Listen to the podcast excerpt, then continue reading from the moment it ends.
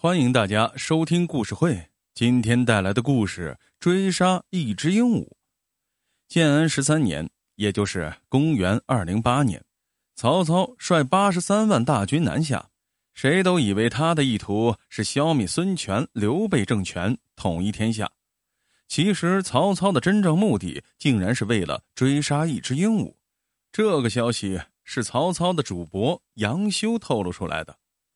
堂堂丞相为了一只鹦鹉大动干戈，一开始谁都不信，但随着曹操大军一路南下，把沿途的鹦鹉几乎捕尽杀绝，聪明人就开始相信了。第一个相信的是诸葛亮，他急忙给刘备送来密信，要刘备派出精于捕猎的将士，全力捕捉一只红嘴绿毛、脚爪黑里带红的鹦鹉。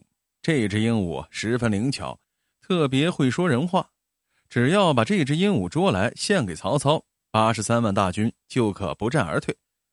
第二个相信的人是周瑜，他也赶紧禀报孙权，要捕捉这么一只鹦鹉献给曹操，如此就可以保住江东六郡八十一州。第三个相信的人是庞统，他对遇到的每一个老百姓说：“你们只要捉到这只鹦鹉献给曹丞相，不但能受到重赏。”图个下半世富贵，这家乡父老也会从此安享太平了。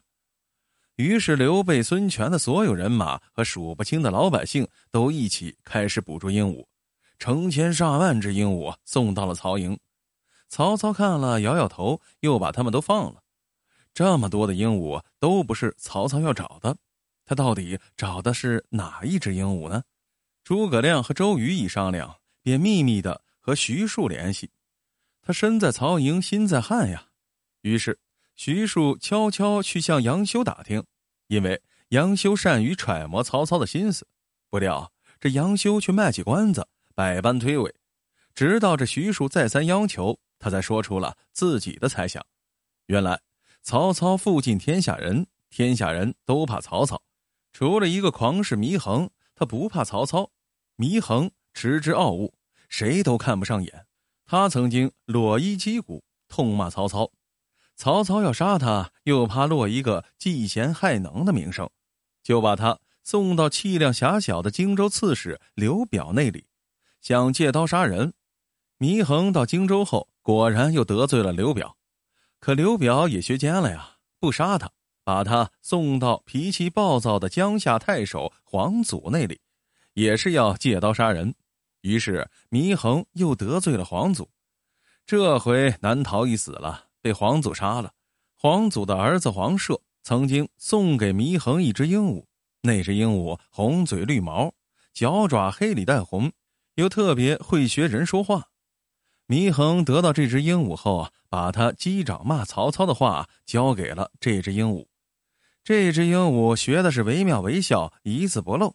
祢衡临死前把鹦鹉放飞了。要知道祢衡有才，那骂人的话必定特别难听。曹操害怕这只鹦鹉把你祢衡骂他的话向世人扩散，于是他起兵八十三万南征，要捉住那只鹦鹉，杀掉他，以绝后患。杨修说了自己的推测，又透露了自己知道的内情。现在捉来的这么多鹦鹉，虽然都是红嘴绿毛，脚爪黑里带红，又会学人话。但还不是祢衡教的那只鹦鹉。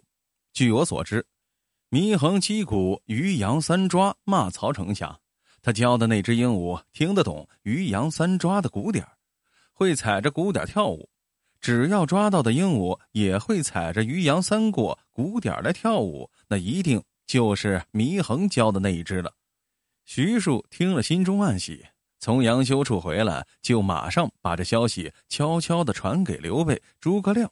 没过多久，刘备的人就在江夏又逮到了一只鹦鹉，也是红嘴绿毛，脚爪黑里带红，会学人话，而且踩着鼓点跳舞。于是又命人马不停蹄的送到了曹操跟前。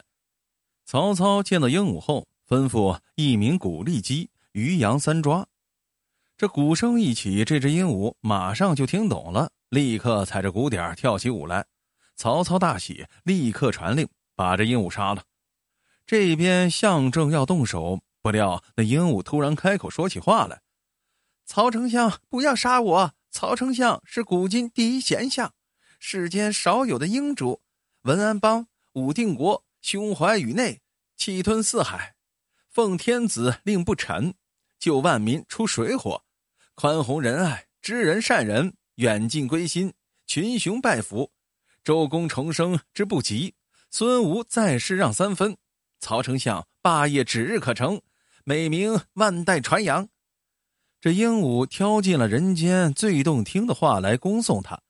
曹操听了大喜，对周围的人说：“这只鸟儿还算是识时务，不像那个祢衡不知天高地厚，自寻死路。”周围的官吏纷纷奉承：“丞相天威，连鸟儿都不敢冒犯，何况是人呢？”鹦鹉的马屁拍的曹操实在是舒服。曹操哪里还舍得杀这个马屁精啊？鹦鹉是捡了一条命，于是马屁拍得更起劲了，天天在曹操耳边说好话。这曹操志得意满，头脑发热，竟然不顾天时地利，决意一举击溃孙权、刘备。他已经听不进任何人的劝告，在这长江上横槊赋诗的时候，扬州刺史刘馥只说了一句让他不高兴的话。他就一槊刺死了刘馥，接下来的情势急转直下，赤壁鏖战，孙权、刘备联军一把火烧光了曹营的战船，把他八十三万的大军打的是一败涂地，只剩二十七骑随他败走华容道。若不是这关羽手下留情放他一马，他连老命都保不住了。曹操回到许都，越想越气，头风病又犯了。疼得他一连几天都吃不下饭，睡不着觉，只好请来神医华佗治病。华佗一见曹操这个样子，惊讶的说：“上次不是给丞相献了一个偏方吗？若是丞相照方服药，这个病一定能断根的。怎么现在又犯了？原来曹操率八十三万大军南下抓鹦鹉，起因就是华佗给他开的药方。”当时他头风病发作，请来华佗治病。华佗虽然给他缓解了疼痛，但又说道：“曹丞相，这病时好时犯，难以根断。要想根断，除非服一个偏方。”曹操问是什么偏方，华佗就告诉他：祢衡在江夏教了一只鹦鹉学人话，学的竟是骂曹操的话。曹操只要能把这只鹦鹉抓来。听他说上三天三夜的话，就能够断根。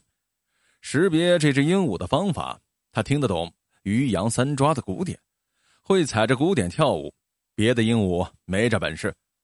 于是曹操就起兵南下追杀那一只鹦鹉。华佗虽然告诉他要先听鹦鹉说话，他没有领会到华佗的本意，心里想的却是抓一只鹦鹉，那就尽快杀掉，永绝后患。这就是这一次曹操大举进攻的战略意图。现在，这曹操见到华佗发问，便气呼呼的说：“亏你还说得出口，就是相信你的偏方。我亲率大军南下去抓你祢衡教的鹦鹉，那鹦鹉是抓来的，我也没杀他，还天天听他说话，这病照样没有治好。”华佗问：“那这只鹦鹉还在不在？我听听他是怎么说的话。”原来这只鹦鹉命大，竟然也随曹操败军逃回了许都。曹操下令把鹦鹉连笼子一起提来。鹦鹉一见曹操，立刻说起话来。华佗侧耳一听，只见他巧舌如簧，满口阿谀奉承，什么好话都说尽了。华佗听了，叹了一口气，说：“哎，当初啊，我听你祢衡教了一只鹦鹉学骂丞相的话。”骂的难听极了，我突然就想起了一件往事。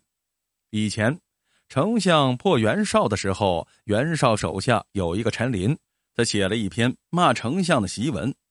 因为骂的太厉害了，结果这丞相看了后惊的是一身冷汗，正在发作的头风病一下就好了。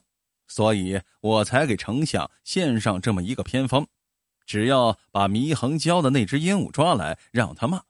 丞相听了一定会毛发倒立，一身冷汗。这恰好就是治好疯病的灵丹妙药啊！没想到这只鹦鹉尽说好话，丞相只会越听越舒服，哪会惊出冷汗？又怎么能治好头风病呢？曹操听了，才恍然大悟：“哎呀，我上了诸葛亮、周瑜的当了。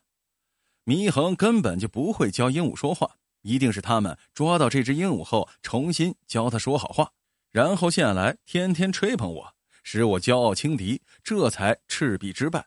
这段。”鲜为人知的密事，罗贯中不知道，《三国演义》里才出现了完全不一样的情节。后世人把当年祢衡在江夏为鹦鹉作赋的江州命为鹦鹉洲，其实是在纪念这只鹦鹉。它可是曾经为孙刘联军破曹立下大功的呢。